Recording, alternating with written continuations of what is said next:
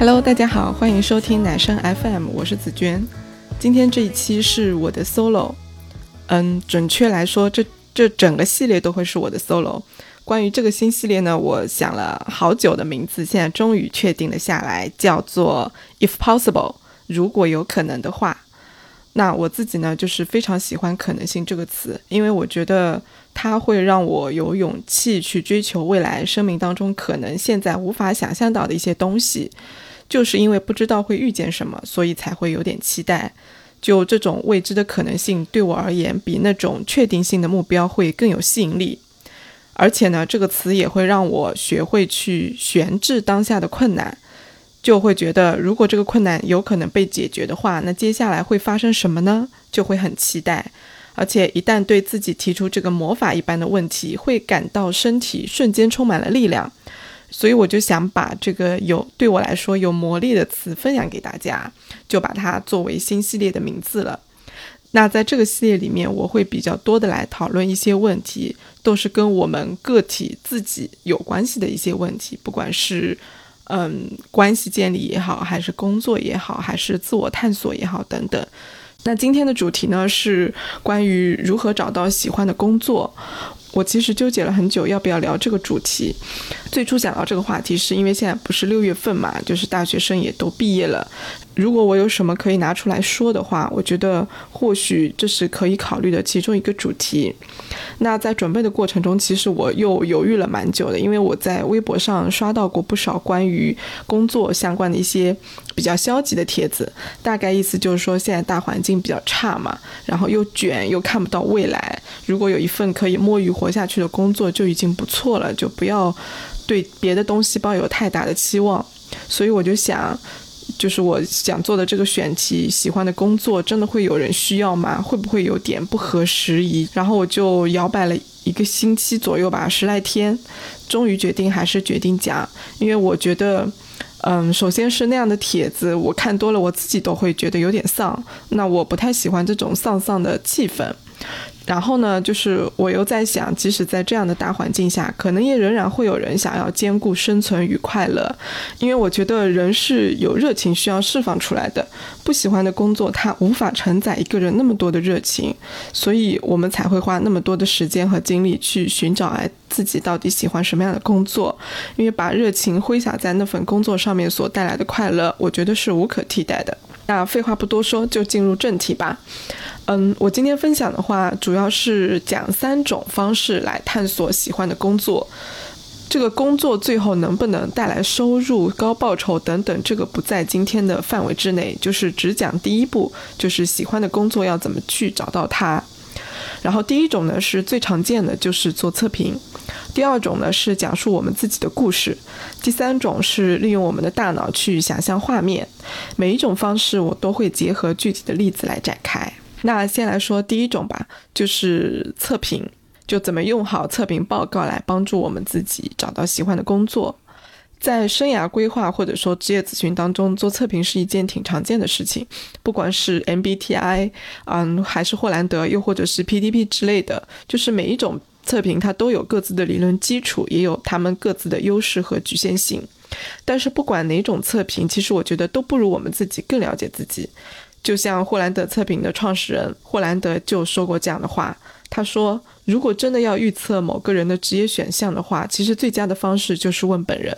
我是非常同意他的话的，就是不管什么测评，它其实都是有限的分类、有限的文本总结。那么，假如说我去做测评的话，其实我就会跟一定比例的人拿到一模一样的报告。那这说明，其实我跟那些人是同一种人吗？就是我们的性格、选择的工作等等，都会有非常大的相似度，甚至一模一样吗？其实我是不这么认为的。但是呢，我又觉得，其实当一个人不知道从何下手去探索自己的时候，其实测评会是一个很好的切入口，因为通过对测评报告的文本做细致的解读，观察自己对文本的反应，以及说我们脑海中可能会去不自觉地搜索一些事件，去反驳或印证。文本中的一些话语句子，那从这里面就可以了解我们自己的很多的维度和面相。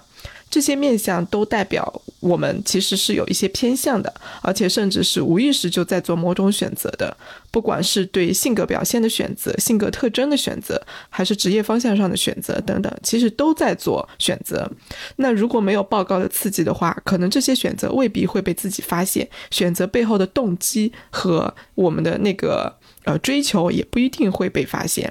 所以我觉得测评报告最大的作用，其实就是当一面镜子，能够诚实的把那个测试者给照出来。那按照我的观察以及我自己做过的几种测评来看的话，我觉得会有以下几种常见的反应。那去观察自己对这些测评报告的反应，然后再来配合实际的行动，找到符合兴趣的工作就不会很难。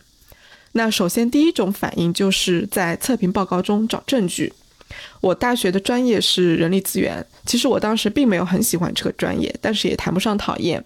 然后大二呢，我们有一门课就是生涯规划课，课上老师让我们做了 MBTI 测试，就上面有很多的呃，就是每一个类型都会有很多的呃职业推荐。MBTI 如果你不知道的话，就是去百度一下，反正这几年就特别火。然后呢，就是我做了。嗯，测评之后我就记得我有很仔细的去找里面有没有人力资源这个选项，结果呢还真的有，然后我就松了一口气，我会觉得说，哎，我那我起码没有选错方向，因为连报告都这么说了嘛。但是呢，就是做过 MBTI 的人都知道，这玩意儿其实它变化的可能性是很高的，有些人一年当中就会变好几次。我自己也变过，就是没有变得很明显，只是最后那个维度，就是 J 和 P 的那个维度，它呃每隔几年好像就会交替出现。然后我忘了是 J 还是 P 的类型，它推荐职业里面是没有人力资源的，就是工作大概。嗯，第一年还是第二年的时候，我有去上过一个公开课，然后那个公开课的老师也是讲 ABTI 的，我就又测了一次，我就发现报告中没有人力资源这个选项，那就说明其实跟大二相比，我的 MBTI 的类型就发生了变化嘛。然后呢，我就开始看有没有比较相近的职业类型。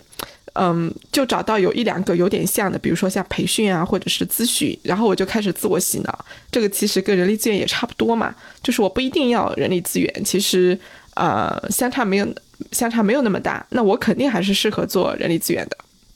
就是这种，我觉得，嗯，你说算自我欺骗嘛，也算不上，但是我觉得它会让我。关上很多探索更多职业方向的一个大门，就是有可能是因为我没有勇气去探索，或者说因为我自己性格的缘故就比较固执，我不愿意承认其实我当前的选择没有那么好。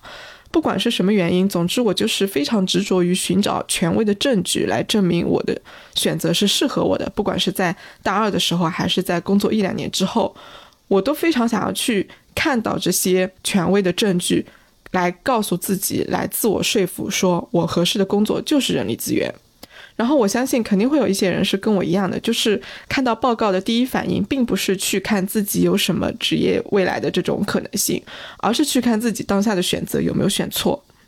那我现在觉得，就是如果真的坚信自己的选择的话，只会一门心思想要往前冲，根本就不会介意是不是存在这样一个权威的第三方，就好像那个第三方更了解一样。所以我觉得，如果说你看到报告的时候，你也在下意识的去寻找证据，去寻找所谓的这个专家认可的阶段，我觉得至少有两种可能。第一种就是你没有那么喜欢的工作，现在可能有一点将就的成分，但你似乎告诉自己没有别的选择了，没有别的喜欢的职业选项，所以当前的工作必须是正确的，不然就无处可去了。然后第二种呢，就是你不信任自己，也许你喜欢这份工作，但你会怀疑自己的选择。会怀疑是否可以胜任这份工作，因为按照报告的描述，显然这份工作所需要的核心能力跟性格特征，跟你本人其实是有错位的。因为我之前的情况就属于第一种嘛，我工作之后还去找了行业内的榜样人物，然后也去找职业发展路径以及他每个阶段对应的啊收入情况啊等等，就是把它复制下来，然后放在那个，我记得当时我是放在印象笔记当中的，每天上班的时候就。嗯，九点钟上班，我就会打开来看一看，就是把它作为自己的努力的一个动力。就是如果单从这样的表现来看的话，连我自己都会觉得，哎，我肯定十分热爱这份工作。但是很多年之后，我就开始反思，其实干一行爱一行，它真的只是一种选择。就是我只要决定去做这份工作了，我是一定能够从里面找到让我喜欢的某些元素存在的。就只要这些元素存在，我就可以说服自己爱上这份工作。嗯，这一这一点也不是什么坏事。就是不管怎么样，有一份工作先去做了，你投入进去之后。然后再顺着这个思路往下去探索，那你总归能够看到这个工作当中，其实有一些部分会让自己去开心的，是有动力去做的。那发现了这些元素之后呢，即使当前这份工作总体来说没有那么喜欢，其实对于未来的职业转换也是很有帮助的。比如说像我的话，我差不多是在工作四年多，也就是一八年底、一九年那会儿，才开始有点开窍了，就是会比较全面的去思考自己在工作当中想要获得的究竟是什么了。那会儿就不会再去想这个工作。对我来说，到底正不正确的，我只会去想这个工作到底哪个部分会让我这么喜欢。就比如说，呃，我做人力资源嘛，就人力资源会有很多的板块。我最初是不做招聘的，然后后来因为公司内人员调动，有有同事离职等等，我就接替了很长一段时间的招聘的工作。然后我就发现，我不喜欢打电话，但是我喜欢面试过程当中与候选人深入交流的那种感觉。就是我也收到过很多来自候选人的反馈，因为有些人他会比较直接嘛，他就会直接告诉我，他说：“哎，我觉得你的提问非常专业，你真是一个很专业的 HR 等等之类的。”然后我就会去猜，那我是不是会有这方面的天赋？因为面试它不只是提问那么简单，就是他要让候选人能够愿意跟我讲很多话。所以我就猜我是不是有这方面，就是关于提问且能够让对方心甘情愿说很多话的那种天赋。然后最重要的发现其实还不是这一点，是另外一点，就是我在做人力资源的过程当中，我发现我其实非常享受这种助人的感觉，就是帮助别人的感觉，而且这种帮助别人是仅对于个体而言，不是对于企业。这一点的发现也会。在也在后期让我觉得非常的痛苦，因为我没有办法按照我自己心中的价值观去帮助我想要帮助的同事。人力资源嘛，其实首先要考虑的是公司的利益，其次才是员工。即便为员工考虑，其实也是为了公司。就老实说，我其实现在非常反感“人力资源”这个词，就是资本主义对人的异化的体现，其实就是把人当做资源嘛，对吧？我那个时候就意识到了这一点，然后我就觉得，其实我没有办法在企业里面去长久的去做我想要做的事情。就是我逐渐的意识到，其实这份工作只能满足我百分之五六十的需求，然后我才开始动了想要往外探寻、往外寻求新的职业可能性的念头。嗯，我觉得人只有在做好向外看的准备的时候，才能真正的去看到外面的事物，才能真正的去打开自己的。内在，然后去看有没有什么新的东西是让我感到是让我能够产生兴趣的。那我在一九年工作的时候，其实就搜集资料的时候，我就开始知道了“教练”这个词，然后我就开始去接触教练技术了。我觉得这个其实都是水到渠成的事情，就它不是偶然发生的。就是如果我没有。过去对自己这样的观察，其实我是没有办法去看见这项技术的。就我在百度，我在浏览信息的时候，这个词其实没有办法进入我的视野，我就不会去学，这样我也就不会去发现，其实国内现在有很新的这样的一个教练的职业存在，也不会觉得它跟我能够产生什么关联。而且我前两周刚做过新版的 MBTI，他的报告里面给我推荐的职业也没有教练。但是我现在已经不会去寻找证据来证明自己了，就是我不需要机构出具这个报告，它有那么一行字显示来告诉我说，哎，你这个类型，你是因为我是 INTP 嘛，现在就哎，你这个 INTP 类型，你现在确实适合当教练什么的，就是我不需要看到这个东西，因为我会相信我自己的判断和感觉。然后我去年和前年的 MBTI 其实都是 INTJ，比较稳定的。我持续好几年都是 INTJ。豆瓣上不是有不同的 MBTI 类型的小组嘛？然后我就加入去看了一下别人在聊些什么。有一次我在某个帖子底下评论说：“哎，我以前是做人力资源的。”就有个陌生网友他就回复说：“嗯，那你这个类型，就是你 INTJ 的类型，真的能做好人力资源吗？”其实这个问题非常的典型，有没有发现？就是我前面提到的第二种情况嘛，就是说，如果说你从事着与自己人格类型不匹配的职业，你是不是会怀疑自己大概率是没有办法去做的出色的？就是这个问题，如果说放在自己不喜欢的工作上就还好啊，反正不匹配嘛，做的不出色就不出色呗。那如果眼前的工作正好是自己喜欢的，那你看到这份报告，你要不要放弃自己喜欢的工作呢？对吧？其实这个问题是很值得思考的。职场当中有一个东西很常见，我觉得大家应该都听过，就是胜任力模型。那职业人格测评它给出的报告为什么会把职业跟性格绑在一起？其实它的逻辑跟胜任力模型是差不多的。那怎么理解胜任力模型呢？就是给大家举个其他的例子，就是嗯，有一个别别的测评类型，就是霍兰德。嗯，通过霍兰德可能会更容易理解，呃，胜任力模型的这个问题在哪里。霍兰德测评报告它会给出一张六边形的图案。这个六边形的每一个角，其实就是代表着我们性格的这个类型，就是霍兰德把它分成了六个类型。那在这个六边形图案中呢，我们是可以看出来测试者他更适合哪几个领域的工作，对应的性格、能力、潜质是哪一些。然后我们选择分值高的那一项或者那两项，它所对应的职业领域，大概率就会能够找到比较符合测试者的性格特质的一些工作。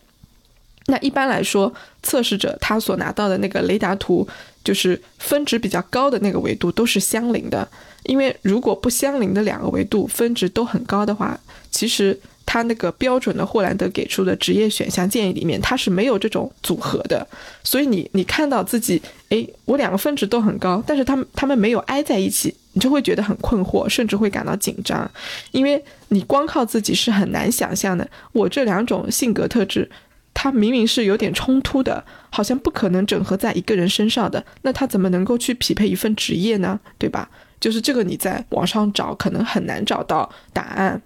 那这个问题其实跟 INTJ 小组的网友问我的问题是同一个性质。那实际情况呢，可能跟大家想的不太一样。实际情况是我拥有别人没有的特质，那我来做这份工作，其实反而会更有竞争优势。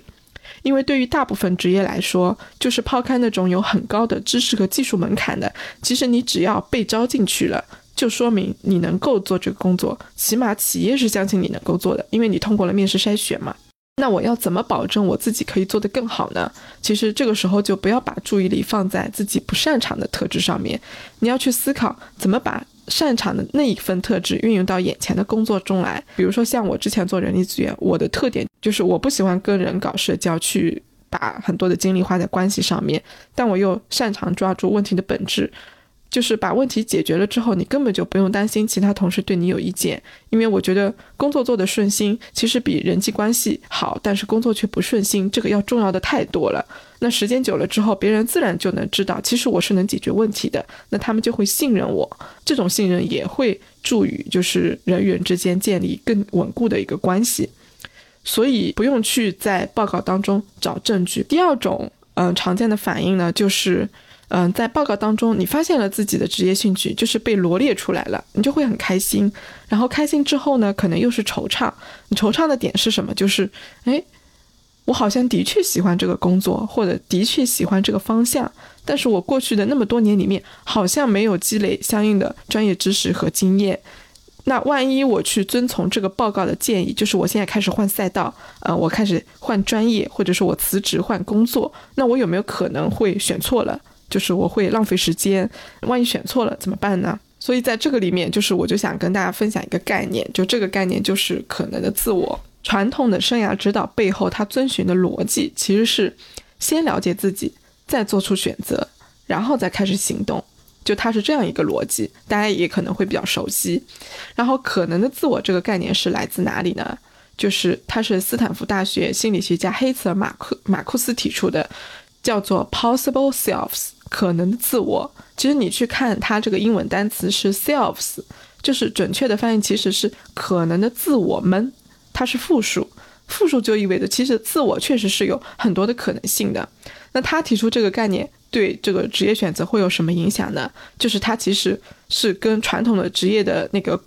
规划的那个逻辑是反过来的，就是。并不存在本来的我这个概念，因为我们现在其实很多人会去想要去寻找自己喜欢的工作，它背后遵循的一个逻辑就是我一定有一个真实的我存在，那个真实的我有他自己喜欢的工作，所以我现在要费劲巴拉的去把那个真实的我给他挖出来，看看他到底喜欢什么，然后我再去追求它。就大家可能都是按照这个逻辑，这个可能的自我，他就推翻了这个逻辑。马库斯他就把可能的自我分成了三个类型：希望我、预期我和恐惧我。希望我就是希望自己达到的自我，预期我呢是预期自己能达到的自我。恐惧我就是害怕自己成为某种样子的我。其实每个人都有很多的自我组成的，不仅由过去决定，而且很大程度上也取决于我们自己当前所处的环境，以及对未来的希望和恐惧，这些都会影响我们的自我的呈现。那按照这个理论的话，其实我们就会发现，传统的职业探索方向的那个路径和方法论就是不对的。我们现在需要做的其实是实践。就是在实践当中去发现可能的自我，而不是仅仅通过反思、通过看报告来探索可能的自我。那也就是说，如果我们在报告当中看到了自己感兴趣的职业，这个是远远不够的，它不一定是正确的。因为感兴趣并不代表了解，也不代表实践以后真的如我们自己所料那样是还是喜欢的。像这种。嗯，通过报告来确认自己的这种浅显的职业兴趣，其实是在很多大学生或者说工作不久的人身上都会体现的比较明显。包括说考研想要换专业的人，其实也有一部分是面临这个问题的，就是嗯，我不确信这个喜欢到底是不是真的，我要不要为这个喜欢然后破釜沉舟去选择它？其实这个问题我之前，嗯，两三年前吧。就是我对一些害怕选错专业的人，就是包括说害怕实习选错职业方向的人，有说过这样的话：，就是你之前花了多少时间去检验兴趣是否真的如自己所想的？你又花了多少时间去积累这个兴趣所对应的职业需要的知识和技能呢？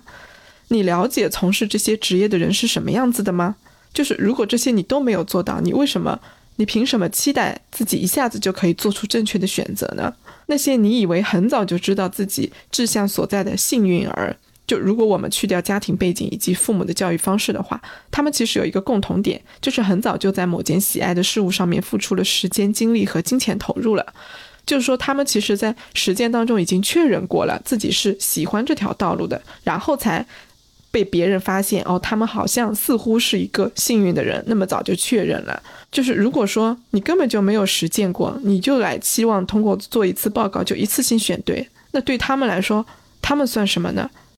你凭什么觉得自己这么快就可以选对呢？对不对？一方面就是要通过实践来考察自己的兴趣是不是真的可行，是不是真的如我所料；另一方面就是也别指望一次性选对。因为有的时候报告中他会建议你很好几个职业方向嘛，同一个大类领域里面一般都会出现几个比较相近的职业选项，会让你感到心动，这个是很正常的。但是心动很有可能只是源于你浅显的了解，就是你只了解它那个点，就是那个点让你心动而已。所以你得想办法在实践当中去深入体验，然后把它做排除。可能一份工作让你心动的那个点只占了那份工作的百分之十，剩下的百分之九十都是让你不喜欢的，但是你之前不知道，所以实践，然后去排除这个错误的选项也是很重要的。而且呢，就是在这个过程中，我也发现，如果说没有去深度体验自己的这个职业兴趣的话，其实对某个职业的兴趣到后期并不会加深，也不会变成自己的想要去发展的一个志志业，就是志趣，所谓的事业方向。那如果说没有加深的话，其实，嗯，自己也不会有勇气去投入更多的成本，甚至是破釜沉舟的去追求，因为你的喜欢特别的浅嘛，你看一眼放弃也就放弃吧，那也没什么，反正我也没那么喜欢，就是你会有这种感觉。所以就是，如果说看到报告当中感兴趣的职业，但是并没有想要去试一下，宁可留在当前并不十分热爱的工作领域当中。我觉得那也其实说明了你已经做出了另外一种选择了。比如说，相比于所谓的自由和冒险，你可能更倾向于稳妥的低风险的一个状态；又或者说，相比于把感兴趣的活动变成一份正式的职业，其实你更愿意只把它停留在业余爱好这个层面，因为你可能担心兴趣一旦变成工作，你连兴趣的那种当初的快乐都没有了，这个也是很正常的。所以不管怎么样，其实你一刹那会闪出很多的念头，这些念头其实都折射出了你的一个横切面，你要去留意一下就好。就是这些横切面，其实又是代表了你当下做或者不做背后的一个逻辑。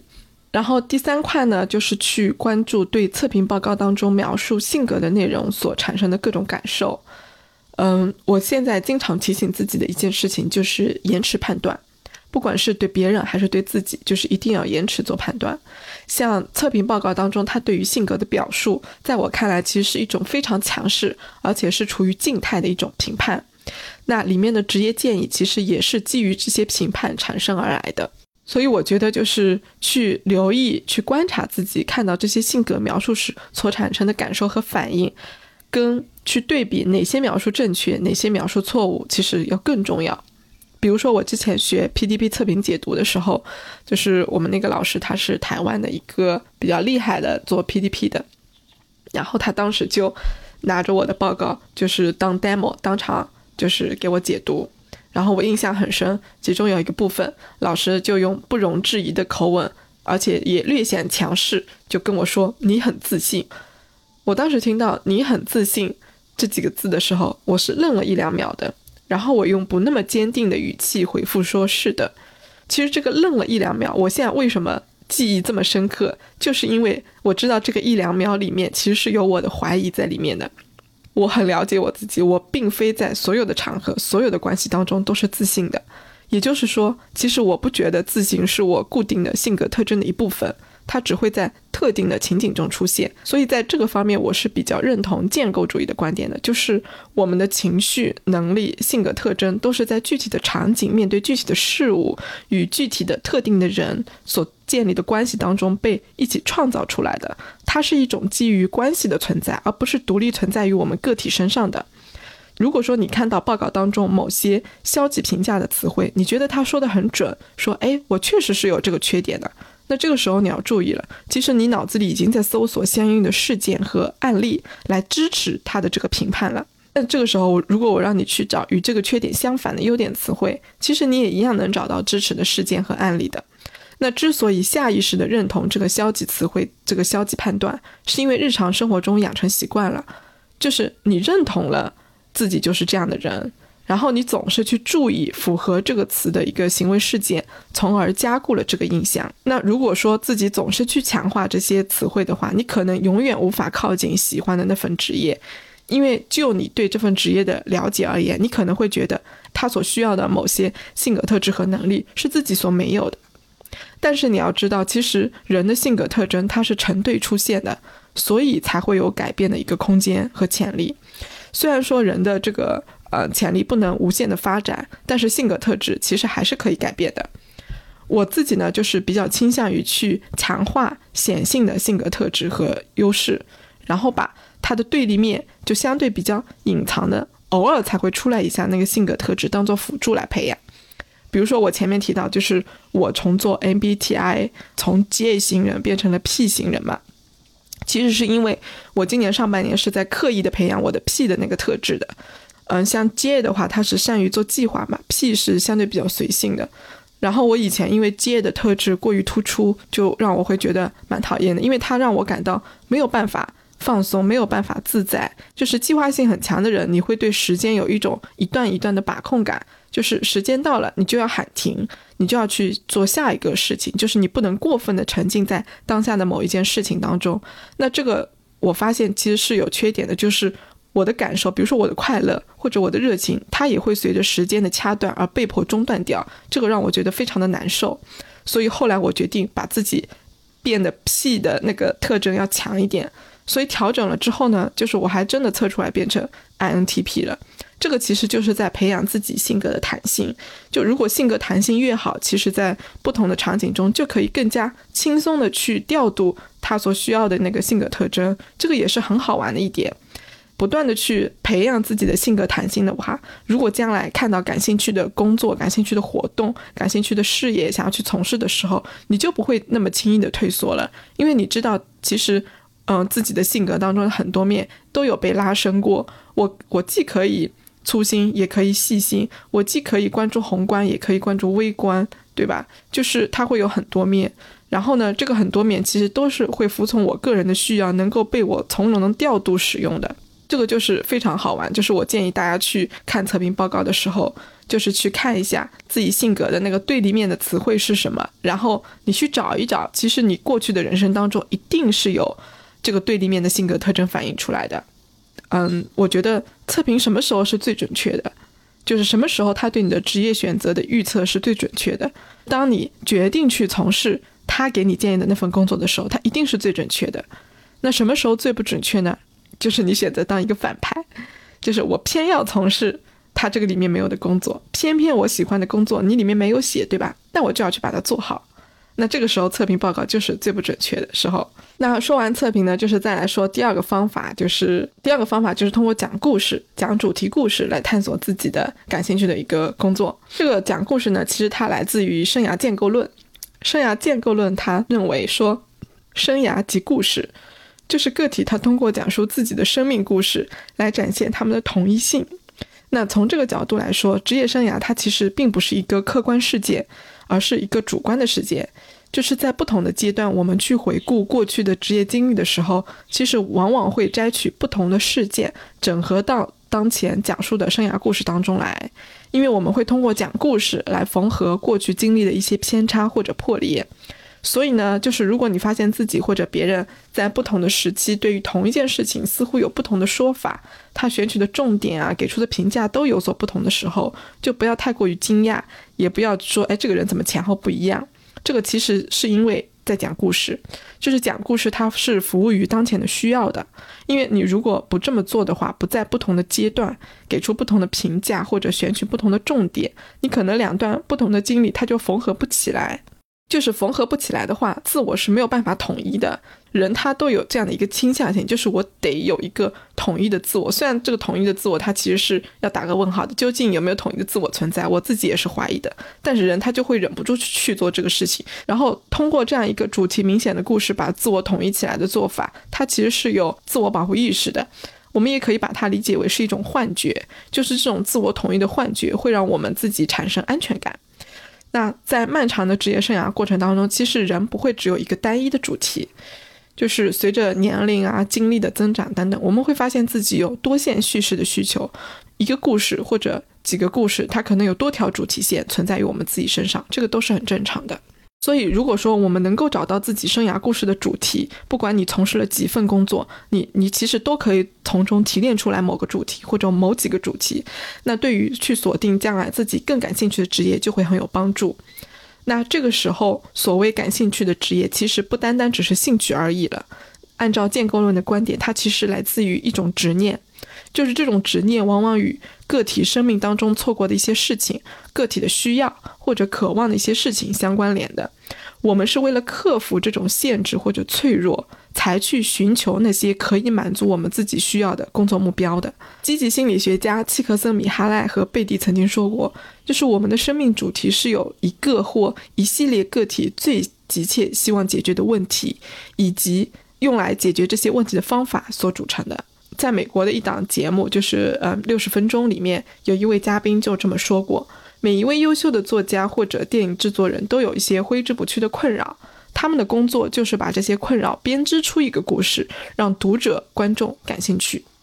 这个其实就是生涯故事主题的一个呈现。比如说前段时间《灌篮高手》大电影不是上映嘛？啊，也不是前段时间，就前两个月。灌篮高手我非常喜欢，然后漫画也看了好几遍。就在看的过程当中，就是我就越来越能感受到井上雄彦对于篮球的感情。就像他在漫画单行本后面说的那样，其实他当初画灌篮高手，唯一拥有的就是热情和野心。他就是想把这个热情展现出来。因为日本篮球在他那个年代，就九十年代嘛，发展的其实也不是很好，但是这并不影响他对于篮球的热爱，以及想要让更多人喜欢上篮球这样的一个执着。那现实当中无法达成的渴望，他就会去通过漫画展现，而且他会在漫画里偶尔写一些小片小片段，就来展示，哎，日本高中篮球或者是呃国家队的篮球的情况发展怎么样？其实他都是有在关注的。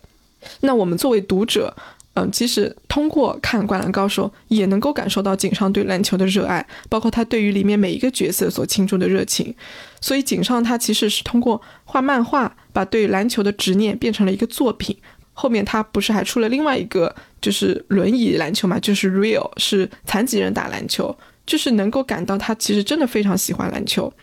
然后他也成立了基金会，就是去给到那些优秀的高中篮球运动员，给他们现实层面的金钱支持，送他们出国去打篮球。这个其实就是他的一个生涯生涯故事主题之一，就是跟篮球有关的。嗯，像井上雄彦这种，其实可能是。会比较明显的就是，比如说他知道自己热爱篮球，所以去画了篮球漫画。这种是因为我知道，所以我我去追求。但是有时候其实我们会发现，某种执念或需求是不那么直接的，就是我们自己很难把感受和想要追求的事物给它联系起来。所以这个时候可能要去探索另外一个比较消极的那些感受，才能够挖掘出来。比如说，呃，某些困惑。或者总总觉得有些不满足的感觉，或者说有一种缺失、遗憾，就是你通过挖掘这些，嗯，相对比较负面的、消极的东西，反而可能会挖掘出来对自己的啊某些职业方面的一些兴趣或者需求。我分享书里面的一个例子，就这个例子，他是来自西班牙裔的一位行政人员，他是一名男性，就他去做职业咨询嘛，然后他就讲了一个故事。就他小时候，他曾经把一位邻居当做他的榜样。这位邻居很和善，所以我们这个西班牙裔男性就很尊敬他。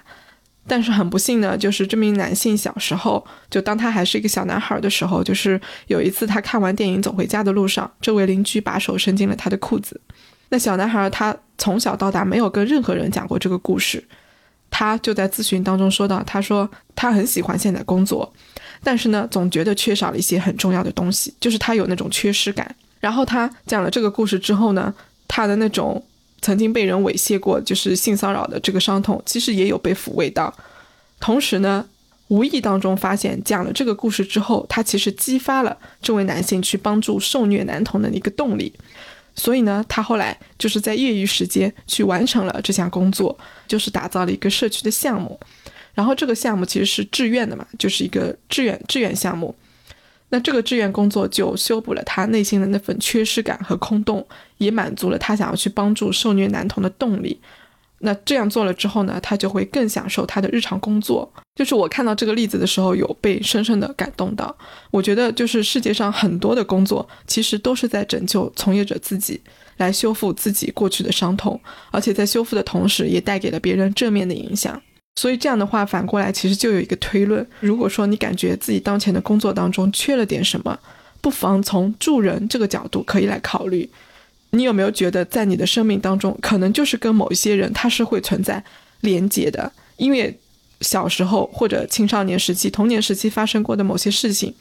就会让你跟某些人的联系会比其他人会更紧密一点。就是你可能希望跟他们站在一起，你想要去帮助他们。然后从这个角度，或许就可以探索出一些感兴趣的活动来。嗯，我为什么会说活动呢？就是就跟前面的例子一样，我觉得它并不一定直接形成一份成熟的工作，或者成熟的职业，或者说你想要去从事的一个主业，但它可以先是一个个孤立的活动或者是项目。我觉得这个也是很有意义的，就是对于嗯感兴趣的工作，它的一个认知或者对它的一个范畴，我觉得是可以打开的。像我们现在当前的时代，就是如果说你要去从事助人的工作的话，我觉得它的含义是可以非常广泛的，并不局限于说要去做这种实体的公益项目、公益活动。我们可以写一篇文章或者制作一支视频，这些其实都可以带给其他人积极的影响的。通过这些内容，实际上也跟更多人产生了连接，尽管我们可能从未见过他们。我觉得我们每个人或多或少其实都是会有一些创伤的，会有一些伤痛的。那伤痛什么时候会能够修复的比较好？我个人觉得啊，这个纯粹是我个人的猜测。我觉得就是那个个体他创建了新的良性的关系，就是他跟其他人创造了新的能够带给彼此滋养的良性的关系。那至于这个关系中的另一方是谁，其实我们每个人可能都是不一样的，甚至有可能是一只猫或者是一条狗。那么现在的问题就就是我们怎么能够去寻找到自己的生涯主题呢？结合我自己的一个个人实践，有以下几种可行的方式。第一种就是去分析自己过去的工作、参与的活动中，让你感到很兴奋或者说很不满意的经历，就是积极的和消极的，其实都是重要的经历，都是可以分析的。然后第二个方法呢，就是去探索自己的榜样，去看看，哎。我之前或者我现在有没有很喜欢的人？那这个榜样也不一定是人啦，也有可能是某个故事中的动物。因为我们小时候可能会看一些童话故事啊什么的，比如说像我的话，就是最近让我颇受触动的一个榜样人物是 Reese Witherspoon，就是《律政俏佳人》的主演。她在今年六月份被福布斯评为世界上最富有的女演员，截止六月一日，净资产有四点四亿美元。就是激励我的倒不是她的资产，而是她在做的事情。我是在陈雨伞的微博上看到的这条帖子，帖子上就说 Rezi 因为不满自己能得到的角色。以及好莱坞缺少女性主导的故事，所以呢，他就在二零一六年成立了 Hello Sunshine 这座公司。这个公司呢，是专注于将女性置于创作、庆祝和发现的每一个故事的中心这样的一个理念来运营的。那这家公司呢，他还策划了 Rizzy 读书俱乐部，通过鼓励女性阅读，将热门女性议题文学作品转化成影视作品，然后推向市场和观众，去建立女性主导的影视产业流程。Rizzy 曾在一份声明中表示：“我创办这家公司是为了改变媒体对所有女性的看法。”他的这个故事真的非常非常的激励到我，因为我没有他那样的本事和资源，但是我觉得我跟他有相似方向的野心。我自己也有在做女性读书会，我就是希望通过办全女性读书会，可以让更多的女性参与到表达中来，因为我觉得我们的表达是受到。受到抑制的，是不被允许的，是不充分的，是不自由的。所以我会想要去做这样的一个事情，鼓励大家就是能够在讨论当中自由的表达自己的看法，表达对女性处境的看法，然后一起跟姐妹们探索属于女性自己的出路。就这个事情，我会觉得很有意义，而且通过组织这种全女性的活动，也能促进女性彼此之间的连接。所以确实有一些人在这样的活动当中交到了新朋友，包括我自己也有。那如果我继续做下去的话，可能我将来会开女性主义的书店，在书店里面做活动，或者呢，就是不做书店，打造一个纯粹的女性活动空间，然后去吸引更多的优秀女性来组织他们的活动，或者来展开分享，去影响更多的女性。这个就是我自己现在在这一条线路上的一个呃梦想吧。那这个梦想其实跟我的呃生涯故事主题助人。就这个关键词有关的，只不过它更加聚焦了，聚焦在女性身上。因为原先我其实辞职之后，我出来说想要做助人工作，但是助谁呢？就这个对象其实是非常模糊的。我是在这几年的过程当中逐渐的探索，然后慢慢的清晰起来的。就是我到底要跟谁站在一起，我要跟谁一起展开工作，这个其实一开始我是不知道的。我觉得就是每个人想要去实现的主题，其实都有它的对象。你不可能去面向所有的群体来创造一些东西，那会没有针对性，就是你创造不出来的。那这个对象怎么确定？它都是跟我们自己当下的价值观、跟当下的选择以及当下所经历的一些事件是有关系的。那比如我另外一个朋友，他其实也跟我一样很关心女性的处境，他的榜样人物是另外一个人，就是张桂梅校长。我这位朋友他也说，就是他希望自己在四十岁之后也有能力去办女校。我就觉得他这个梦想也很酷啊！榜样人物真的是，呃，能够给我们带来很多很多启示的这样的一个存在。就是如果说，嗯，你也有的话，不妨去观察一下，你到底喜欢你的榜样人物身上哪一个点？这个点你为什么喜欢？它跟你有什么关系？然后你要怎么把它跟现实生活中自己所做的一些事情，或者想要做的一些事情给它联系起来？哪怕现在没有变成一份正式的工作，也没有关系的。嗯，我觉得很多工作都是自己创造出来的，它并不是一开始就存在于这个呃市场当中、社会当中，然后让我们去走进它。然后第三种方式呢，就是卡牌探索。我觉得卡牌探索是很便捷的一个唤醒的方式，比如说像欧卡呀，或者是 Points of View，就是其他的一些照片疗法，其实。嗯，只要是卡牌其实都可以，因为人对于图像刺激其实是比较敏感的。我自己也做过欧卡的一些探索，就是它有个呃玩法叫英雄之旅，就是会抽六张卡牌，然后放在面前，你会根据卡牌上的一些图片去讲述这个故事。然后讲完这个故事之后呢，你就会发现，其实这个故事就是你自己人生的一个隐喻，这个隐喻是一定会包含你的职业生涯在里面的，哪怕没有具体的工作，也有你的那个主题、你的价值观取向在这个里面。虽然这个故事看起来好像跟你没有关系，但它其实就是你的故事，就是你的价值观、你的人生追求，就会通过一些词语不经意间表达出来了。因为词语就是我们自己个人意识的表达，你如果没有这方面的意识，你是不可能用这些词的，对吧？所以你讲完之后呢，就是把这些关键词做个整理就可以了。你整理出来之后，你就会发现，啊，其实我现在现实当中我就在追求这些东西。那这些东西如果放到工作中，什么样的工作能够更好、更无限的逼近、无限的贴近，能够让我去呈现这些东西呢？一定是能够找到这样的工作的。然后再来说说最后一个方式，最后一个方式就是非常的玄乎，就是在大脑里面去想象一下未来的职业画面。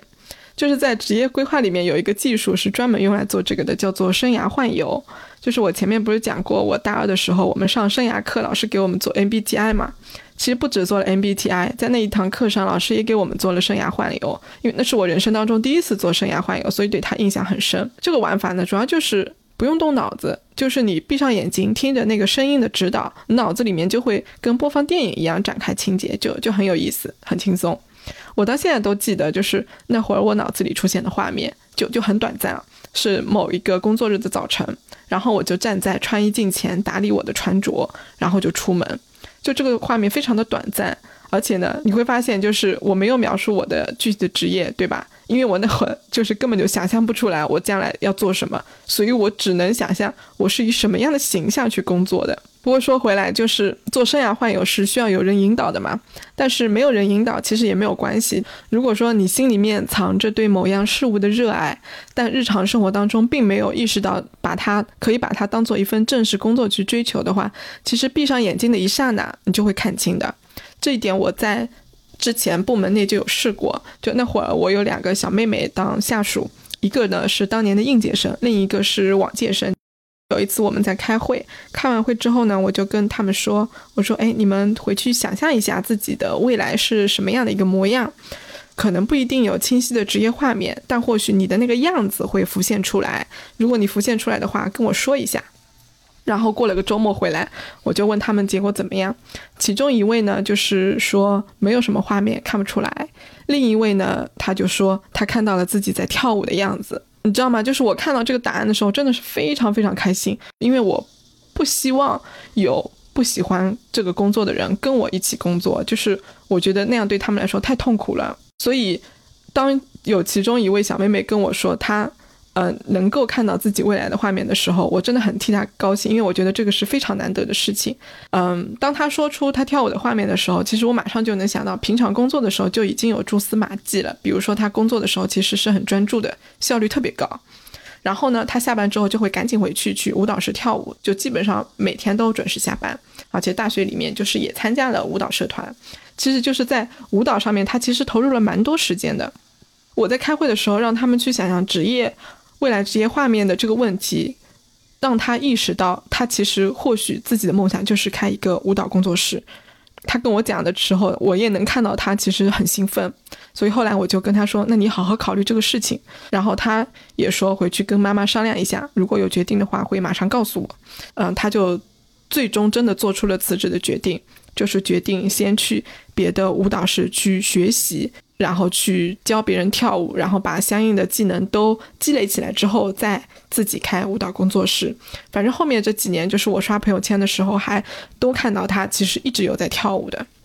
所以我觉得这个事情就非常非常棒。嗯，但是呢，就是我也要提醒一点，画面其实也是会骗人的。我们的大脑是非常非常聪明的，它甚至会骗我们自己，因为它会偷窥到我们自己的心思，然后去满足这份心思。但这个心思可能是基于理性，而不是我们自己直觉上想要去追求的东西。那怎么去辨别这个画面是真的我自己喜欢的、想要的，还是因为受到某些人、某个人的影响而产生的这个工作画面？其实很简单，就是去看你的感觉，就是你看到这个画面的感觉，你心里产生的感受是什么？就如果你真的是喜欢这个工作的话，看到之后你会感到非常愉快，会很想要马上得到它。就跟我前面那个小妹妹一样，她跟我说，她看到跳舞的时候，她两眼是放光的。那如果说你没有那么喜欢，你就会知道，其实这个画面是你理性勾勒出来的，那你的感受就会比较复杂。呃，可能会觉得，咦，怎么是这个？或者说，啊，难道我真的要去从事这个吗？你会出现这种复杂，你就要去意识到，可能你你要去做的这个工作，是在取悦你父母，就是你父母对你提了一些要求。或者说你对现实层面有自己其他一些妥协或者一些考量，总之呢，就是你不会只是单纯的那个开心出来，你甚至可能都不一定有开心的这个感受。那如果最终就是画面出来的话，要怎么样去发挥它的那个效果呢？其实就是很简单，每天在脑子里面不停的去播放这个画面，尤其是当你沮丧的时候，就当你失落的时候，遇到困难的时候，脑子里去播放这个画面会非常有效果。视觉效果对我们人脑的刺激是非常强烈的，尤其是这种关乎未来愿景的画面，会给个体非常大的力量，然后也会让我们有更大的勇气和信心去去解决当下的问题。而且呢，就是有些人他在出现画面的时候，就是他的那个感官。感官联动的会比较好，他可能同时会听到周围的人的声音，甚至还会有一些触觉上的感受。感官越是富有层次，这个画面就越像真的，然后越像真的，你就会越想得到它，它对你来说就会更加的有吸引力，那种信念感、那种决心就会更加的坚定。这个画面怎么讲呢？可能是我们每个人相对比较公平的一个技能吧，就是把它运用在。职业追求和职业选择上的话是非常好用的，好吧？那今天这一期节目就到这里，希望听到这里的你能够找到喜欢的工作，然后无论多长的时间都可以享受其中。那如果说你你遇到了一些问题是我没有提到的，或者觉得我哪个部分没有讲的特别清楚的，可以在评论区留言，然后大家一起交流探讨，分享彼此的经验和观点。那我们下期再见，拜拜。